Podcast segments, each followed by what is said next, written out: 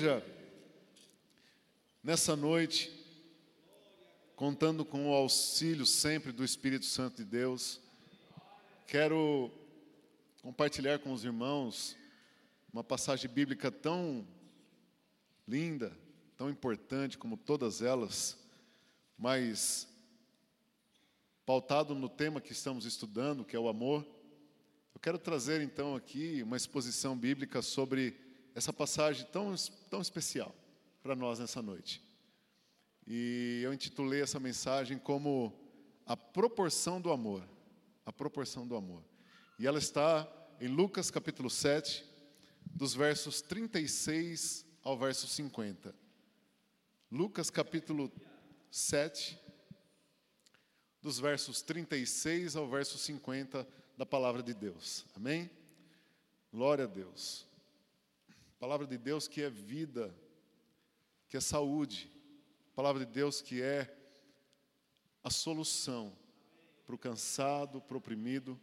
A palavra de Deus que é o próprio Jesus, manifesto em nós, Jesus, o Verbo vivo. Amém, queridos? João diz que no princípio ele era o Verbo, o Verbo era Deus, estava com Deus. E ele se fez carne e habitou entre nós. A palavra de Deus é saúde, para todo aquele que busca, para todo aquele que crê em Deus. Diz assim o texto: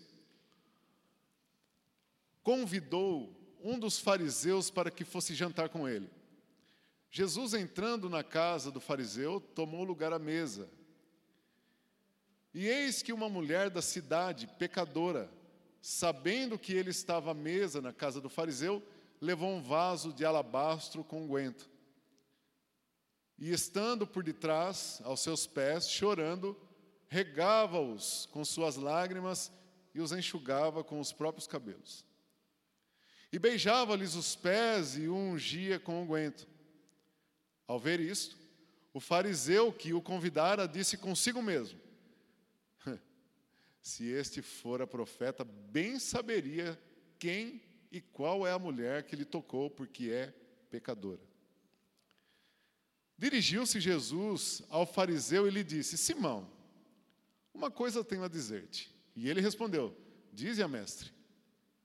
Certo credor tinha dois devedores. Um lhe devia quinhentos denários e o outro cinquenta. Não tendo nenhum dos dois com que pagar, perdoou-lhes a ambos. Qual deles, portanto, o amará mais? Respondeu-lhe Simão: Suponho que aquele a quem mais perdoou. Replicou-lhe Jesus: Julgaste bem. E voltando-se para a mulher, disse a Simão: Vê esta mulher? Eu entrei na tua casa e você não me deu água para os pés. Esta, porém, regou os meus pés com lágrimas e os enxugou com o próprio cabelo.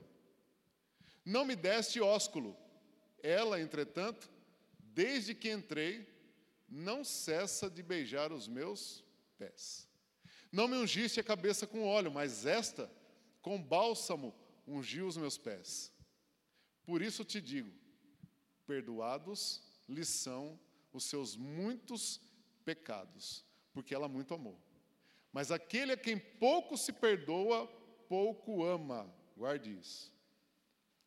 Então disse a mulher: Mulher, perdoados são os teus pecados. Os que estavam com ele à mesa começaram a dizer entre si: Quem é este que até perdoa pecados? Mas Jesus disse à mulher: A tua fé te salvou, vai-te em paz.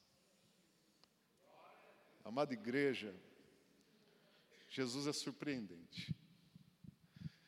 Jesus, ele, ele nunca perde uma oportunidade de ensinar as boas novas. Jesus veio com uma missão, um propósito. Até no almoço, meu filho falou assim: Ô oh, pai, por que, que Jesus nunca citou os profetas? Sócrates, Platão. Porque é comum um, um, um pensador citar outro. Às vezes um pensador se forma em outro, né? Dá continuidade nas ideias. Eu disse, porque meu filho, Jesus, ele é o próprio pensador. Jesus ele é a fonte de toda inspiração. Jesus veio com o seu propósito, não com mais um propósito. Amém? Por isso que ele nunca citou ninguém. e Jesus ele veio com o seu propósito, com o propósito de mudar a história do mundo. Nenhum pensador antes dividiu a história. Jesus dividiu a história antes dele e depois dele, porque o mundo nunca foi igual depois de Jesus. Nunca. Amada igreja, nós estamos diante de uma situação muito interessante. Jesus, ele foi convidado, antes de nós falar, eu, eu gostaria, eu, eu quero nessa noite com os irmãos analisar essa passagem, principalmente essa parábola que Jesus usou para ensinar uma grande lição, porque o enfoque aqui é a parábola. Jesus contou uma história para dar uma grande lição, que eu intitulei aqui como a proporcionalidade do amor. Mas antes disso, vamos nos contextualizar do que está acontecendo aqui para ficar mais interessante depois do entendimento. Jesus ele foi convidado para jantar na casa de um homem chamado Simão, fariseu. interessante que os fariseus eles eram mestres também, mestres da lei. Rabino. Jesus era um rabino, mas não fariseu. E os mestres estavam intrigados com Jesus. Jesus não tinha formação em Jerusalém, na escola erudita de Jerusalém, formadora de fariseus, de mestres. Ao contrário de Paulo, Paulo foi formado lá. Jesus não. Jesus foi formado numa carpintaria em Nazaré. Com uma sabedoria extraordinária, com um conhecimento que saltava todos da sua época. E mais, com poder. Então todos o consideravam mais do que um mestre, um profeta. Porque para realizar aqueles milagres, Deus tinha que estar com ele, como foi com os profetas. Então começaram a comparar Jesus com um profeta. Não, ele é muito mais do que um mestre, ele é um profeta. Então, os, os fariseus queriam ouvir Jesus, mas não para aprender. Na sua maioria, eles queriam ouvir Jesus para questioná-lo e pegá-lo em alguma armadilha para dizer, está vendo? Não é. Eles tinham inveja de Jesus. Eles estavam enciumados. A maioria deles, não todos, mas a maioria deles, queriam pegar Jesus, experimentar Jesus para dizer, está vendo? Não é. E esse Simão não foi diferente. Ele convida Jesus para sua casa. Jesus então vai. A Bíblia diz que Jesus toma lugar na mesa, e de repente uma mulher entra. E essa mulher entra, eu imagino de cabeça baixa, com um vaso é, é, de alabastro. O vaso de alabastro era um vaso propício para colocar perfume, especiarias, um perfume caro. E ela entra e ela reclina-se aos pés de Jesus. E naquele momento, Jesus então observa, e todos observam, ninguém diz nada, ninguém diz nada. Amados, Jesus, muito educado como é, estava naquela casa, participando daquela refeição, mas ele não foi muito bem recepcionado. E é isso que eu gostaria de destacar com os irmãos aqui. Porque Jesus, ele fala algumas coisas para Simão que demonstra que Simão chamou ele para aquele jantar, mas de mau gosto. Sabe uma coisa chata? É você ser convidado na casa de alguém por obrigação. A pessoa te convidou por obrigação. Ou porque está tá te, devendo, te devendo um favor, ou porque alguém insistiu, o marido insistiu. Eu nunca passei por isso, mas deve ser muito chato. Né? Ser convidado para uma festa por obrigação. E parece que foi o que aconteceu com Jesus aqui. Talvez o fariseu se sentiu na obrigação, porque os outros amigos estavam chamando também. Por que eu digo isso?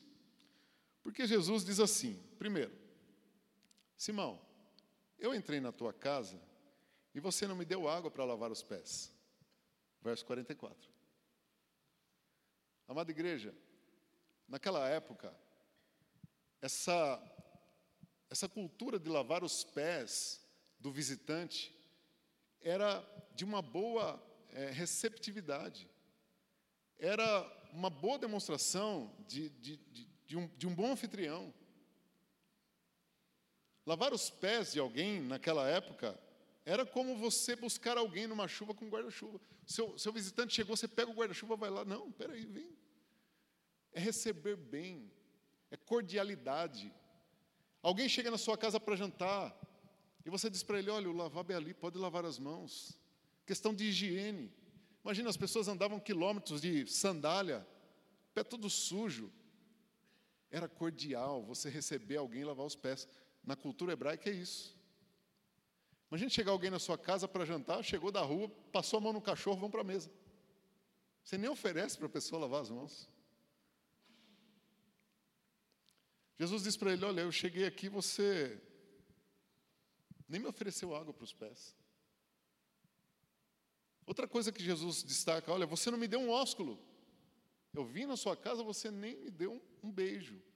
Também era comum na cultura judaica, os homens, até hoje na cultura oriental, os homens se saudam com um beijo.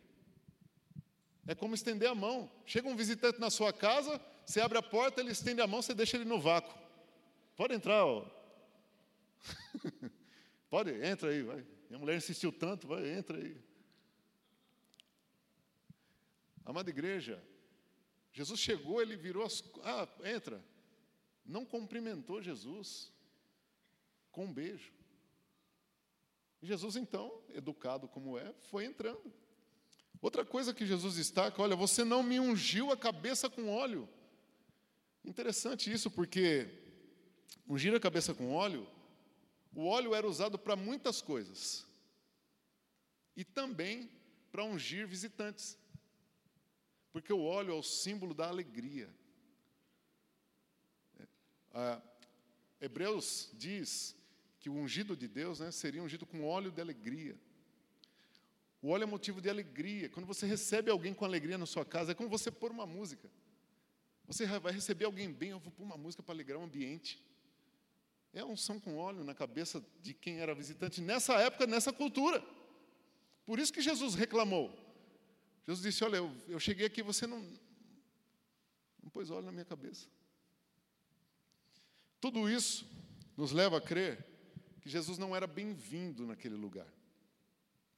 Aquele fariseu não estava interessado em aprender com Jesus. Ele queria questionar Jesus. Mas Jesus nunca perde uma oportunidade. Ele nunca perde uma oportunidade de ensinar. Ele falou: grande oportunidade de ensinar. E graças a Deus por isso, porque Jesus ensina uma tremenda lição a nós acerca da proporcionalidade do amor. Primeira coisa que eu vejo aqui nessa passagem é que aquela mulher, ao contrário do fariseu, reconhece Jesus como Deus, como Deus. Ao contrário do fariseu, ela reconhece Jesus como Deus. E de fato ele se manifesta ali como Deus. Quer ver? Primeira coisa, ela se ajoelha aos seus pés. Só se ajoelha aos pés de Jesus quem o reconhece como divino, como Deus. Só se dobra diante de Jesus quem o reconhece como Senhor, como Salvador. Quem não o reconhece, não se dobra diante dele. Segunda coisa que eu vejo nessa mulher que ela reconheceu Jesus como Deus. Ela rega os pés de Jesus com lágrimas. Com alguns irmãos, eu andei reclamando de uma observação que eu tenho feito nos dias de hoje. Não é geral, não é regra, mas isso tem acontecido muito. Conversões sem emoções. Conversões sem emoções. Não que seja necessário, mas é evidente. Quando alguém entrega a sua vida a Cristo, se quebranta, chora, rasga, quer confessar, quer se abrir, quer demonstrar. Eu vejo algumas conversões superficiais. Ah, é para ir lá na frente? Tá bom, vou lá. É aqui? É? Tá, beleza. Ah, pode orar por mim. Oh, obrigado. Até a próxima. Emoção. essa mulher estava chorando aos pés daquele que a salvou. Chorando. Quebrantamento é sinal de quem entendeu o que é. Quebrantamento é sinal de quem sabe quem ele é. Quebrantamento é sinal de quem conhece o Salvador. Quebrantamento é sinal de quem entende o tamanho do seu amor. E essa mulher se quebranta, chora, se rasga, não está nem aí para os outros. É interessante que, em terceiro lugar, ela enxuga os pés do Senhor, não com uma toalha, mas com o cabelo. Ela usa o seu corpo para glorificá-lo. Ela usa o seu corpo para o adorá-lo. Ela usa o seu corpo para glorificar Jesus. Não objetos, o seu corpo em sacrifício santo e agradável a Deus. E por último, eu vejo que essa mulher derrama óleo perfumado sobre a cabeça de Jesus. Ela investe. Ela investe. Não que nós tenhamos, isso não é barganha, é diferente. Quando nós investimos no reino, é em reconhecimento que tudo é dele, para ele e por ele. É diferente. Tudo é dele. Ela pegou o melhor vaso, o melhor perfume e levou. Enquanto o fariseu, nem óleo, soja, ele, ele derramou sobre Jesus. Aquela mulher levou a melhor especiaria cara, numa embalagem apresentável. O fariseu intrigado olhou aquilo e ele disse consigo mesmo. Ele disse consigo, ele não falou. A Bíblia diz que ele pensou, em outras traduções diz, ele pensou consigo. Ele não disse para ninguém. Silêncio total. Ele pensa consigo assim: tá aí, já peguei. Se ele fosse profeta mesmo, ele saberia que essa mulher é uma mulher da vida. Na NTLH fala que ela era uma mulher de má fama. Ele pensa consigo assim, parado olhando. É. Se ele fosse profeta mesmo, ele saberia quem ela é. Não é profeta. Entendeu? Qual foi o propósito desse camarada em chamar Jesus lá? E Jesus então se apresenta como Deus, onisciente, que conhece os pensamentos, que conhece os corações. Como disse o salmista, Senhor, tu me sondas e me conheces, sabe quando assento e quando me levanto, palavra não subiu na minha boca e tu já conheces. Jesus é esse Deus que conhece os corações, a intenção do coração, o que a boca nem disse ainda. Jesus é Deus. E esse homem não precisou abrir a boca para que Jesus entendesse o que estava passando no coração dele. Jesus então aproveita esse momento e ele diz: Simão, eu tenho uma coisa para dizer. Simão, eu tenho uma coisa para ensinar. Simão diz: Diz, Senhor. Então Jesus descortina os segredos da sua sabedoria, e ele conta uma parábola. Certo credor tinha dois devedores. Um devia 500 denários, 500 moedas de prata. O outro devia 50. Nenhum dos dois tinha como pagar. E ele então perdoou os dois. Qual dos dois, Simão? Olha a pergunta, difícil, olha a pergunta. Às vezes eu acho que Jesus é irônico, mas na sua santidade, sabe? Simão, qual dos dois foi mais grato, amou mais o homem que o perdoou? Simão, essa é fácil, essa eu mato. O que mais foi perdoado? Jesus falou: Muito bom, Simão. É isso mesmo. Pois bem. Entendeu? Não? Vou explicar. Essa mulher aqui, desde que eu cheguei aqui, ela não para de beijar os meus pés. E você não me deu um beijo quando eu cheguei. Então Jesus aqui ele começa a fazer essa, essa comparação. Jesus então ele pega o exemplo ali em tempo real e começa a comparar. Tá vendo? Você não me recebeu bem, essa mulher não. Então Jesus explica para ele o que está acontecendo aqui. E nesse momento, então, Jesus vai ensinar o segredo do amor proporcional. Charles Spurgeon, um grande pregador, um príncipe dos pregadores, ele, ele fez uma, uma exposição nesse texto, eu achei muito lindo o que ele falou. Ele disse assim que na Escócia existem alguns lagos que são tão profundos quanto os montes que os cercam. Isso é proporcionalidade, né? Ele comparou isso, achei muito demais. A profundidade do amor de quem conhece Jesus é proporcional ao quanto foi perdoado por Jesus. É isso que Jesus está dizendo. A profundidade do quanto alguém ama Jesus é proporcional ao quanto essa pessoa foi perdoada por Cristo. É a proporcionalidade do amor. Agora, eu quero aqui estabelecer e, e ver com os irmãos alguns pontos que são cruciais para a gente entender se de fato nós estamos inseridos nessa proporcionalidade ou não. E qual é a proporção do amor que temos por Ele. Primeiro ponto que eu quero aqui com os irmãos observar. Está em Romanos capítulo 3, versículo 23, que é falsa a ideia, é fal, presta atenção, é falsa a ideia de que existem pessoas mais pecadoras do que outras. O Simão considerava aquela mulher pecadora. Pode ver, a Bíblia diz que era, era uma pecadora. E ele usa isso como argumento para dizer: se ele fosse profeta, saberia que ela é pecadora. Mas para Deus não existe pecadinho e não existe. É falsa a ideia de nós acharmos que alguém peca mais do que outro. É falsa a ideia de nós julgarmos alguém pior do que nós. Porque Paulo vai explicar aqui em Romanos 3: Pois todos pecaram e todos carecem, todos necessitam da glória de Deus. Todos pecaram, todos precisam, todos. É falsa a ideia de que alguém é pior do que eu, nesse quesito de pecado, porque não existe isso. Mas o Simão achava que sim. O Simão se achava superior àquela mulher. O Simão se achava melhor do que aquela mulher. Os religiosos, os fariseus, se achavam mais santos do que outros. Lembra daquela oração do publicano?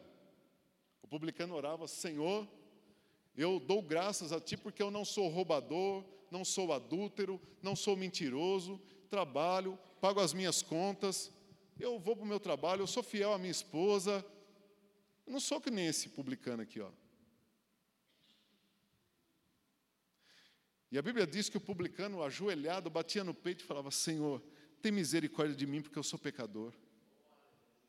Jesus disse assim: Qual dos dois foi justificado? Digo que o publicano foi justificado. O publicano foi justificado.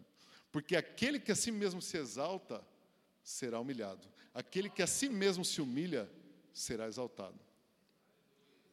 É falsa a ideia de achar que porque eu pago as minhas contas, de que porque eu sou fiel à minha esposa, porque eu não mato, porque eu não roubo, eu sou melhor do que outrem.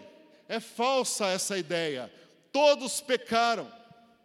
Às vezes é interessante, até no meio da família. As pessoas sabem que nós somos cristãos e falam assim: uh, leva o fulano para a igreja, coitado, está vendo? Está se acabando a cachaça, coitado, vai morrer. Leva ele, está nas drogas. Ajuda ele, leva para a sua igreja. Aí um dia eu fiz uma experiência. Me buscaram para falar isso. Eu falei assim: olha, vou assim, mas e você? Não, não, eu não, eu estou tranquilo, eu estou bem. eu estou muito bem, eu não, estou tranquilo, graças, olha, graças a Deus eu estou bem, mas ele não. Será? Será, igreja? Será que está bem mesmo, igreja? Todos, todos pecaram, todos. Romanos capítulo 10. É, perdão, Romanos capítulo 3, versículo 10. Paulo vai começar a falar sobre isso. Esse texto que nós lemos aqui. Como está escrito: não há justo nenhum sequer. Verso 11. Não há quem entenda, não há quem busque a Deus.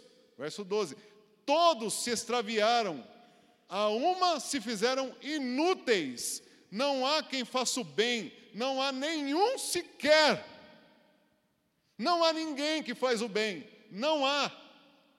Porque não são por obras nossas, nós não nos justificamos diante de Deus, nossas obras são como trapo de imundícia. Uma, um dia a gente faz o bem, o outro a gente faz o mal, num dia a gente quer bem, no outro a gente odeia, porque nós somos assim. Nós somos assim. Nós precisamos da graça de Deus, nós precisamos do amor de Deus em nossas vidas, senão não sobra nada de nós. E o fariseu achando que era bom. E tem gente que acha que é bom. Tem gente que acha que é melhor, que não precisa estar aqui na igreja, que não precisa buscar a Deus. Tem gente que acha que não precisa do amor de Deus, do favor de Deus. É enganosa a ideia de achar que um é melhor do que o outro, que existem pecadores piores do que outros.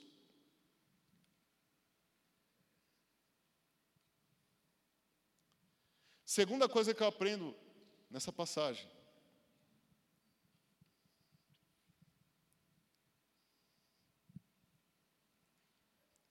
É que Jesus, quando ele fala para o fariseu, explicando a parábola, de que quem mais é perdoado, mais ama, e quem menos é perdoado, menos ama, Jesus não está querendo dizer sobre isso.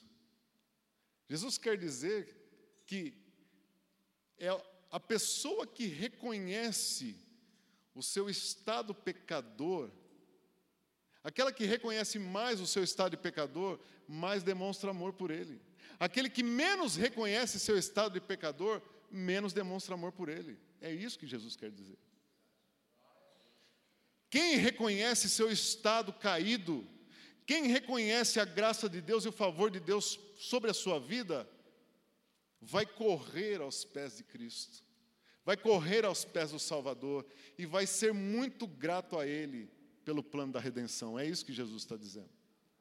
Jesus então descortina, abre os olhos aqui do fariseu para que ele entenda que a falta de hospitalidade dele demonstrou o quanto Jesus era para ele.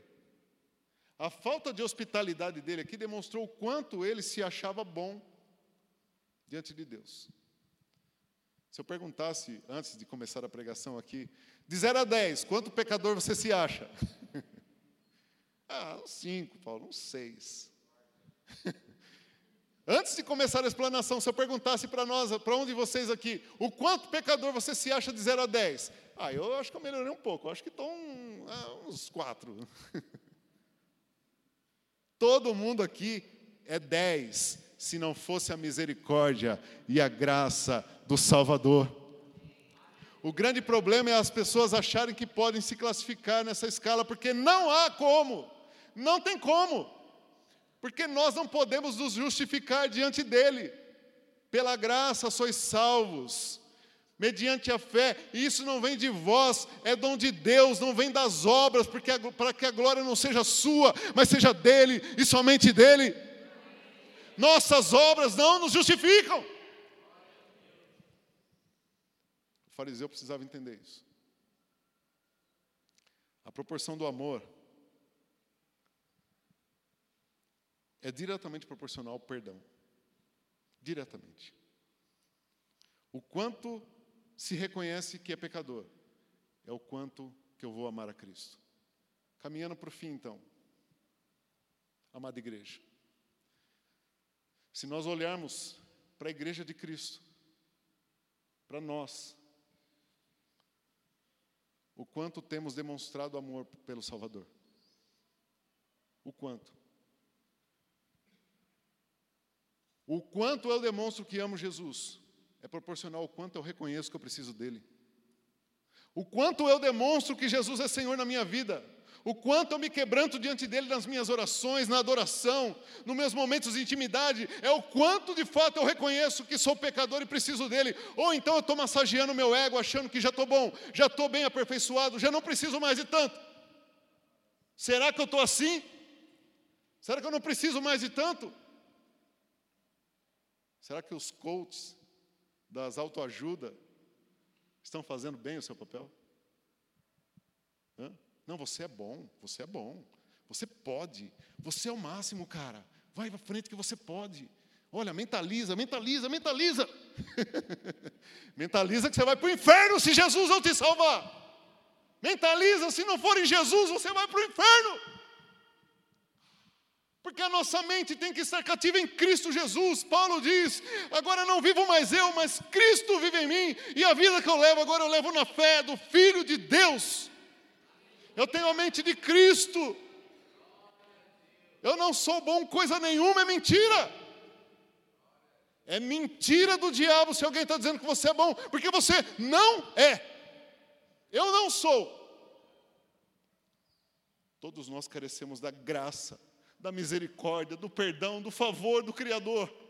Todos nós, a humanidade está caminhando para o caos, o ser humano está se revelando cada dia mais ruim, mal, porque está se afastando da graça e da glória do Criador. Cada dia mais o ser humano me surpreende com a sua capacidade de fazer o mal. Cada dia mais eu fico estarrecido com a capacidade que o ser humano tem de praticar o mal. Mas cada dia mais eu me alegro, porque eu sei que quem de fato faz o mal e o pecado quando conhecer Jesus, o amará profundamente, intensamente e o glorificará muito mais. Porque a Bíblia diz que aonde abundou o pecado, superabundou a graça. Aonde abunda o pecado, superabunda a graça. É proporcional. É proporcional. Quando eu vejo um pecador terrível, eu não me entristeço, eu me alegro, porque no dia em que ele reconhecer Jesus, ele vai amá-lo profundamente, profundamente, profundamente. É proporcional. E se é proporcional, qual tem sido a minha, qual tem sido a minha expressão de amor por ele? Qual tem sido? Como tem sido? Eu busco o exemplo nessa mulher então. Eu busco o exemplo nela. Ela não se importou quem estava ali. Ela se jogou aos pés dele. Ela o beijou. Ela chorou. Ela investiu. Ela o amou. A expressão de amor daquele que de fato reconhece o quanto foi perdoado é quebrantamento, é humilhação aos pés dele, é investimento, é gratidão. Que nós possamos mensurar o qual nível está o nosso amor por ele. Como temos demonstrado esse amor por ele. E fazer por Jesus é fazer uns aos outros, uns pelos outros. Jesus ele lavou os pés dos discípulos para demonstrar o serviço, para demonstrar esse amor. Lavar os pés é sinal de serviço. Essa mulher lavou os pés de Jesus. Jesus fez questão de lavar os pés dos seus discípulos. Lavar os pés era um serviço, era serviço do escravo da casa.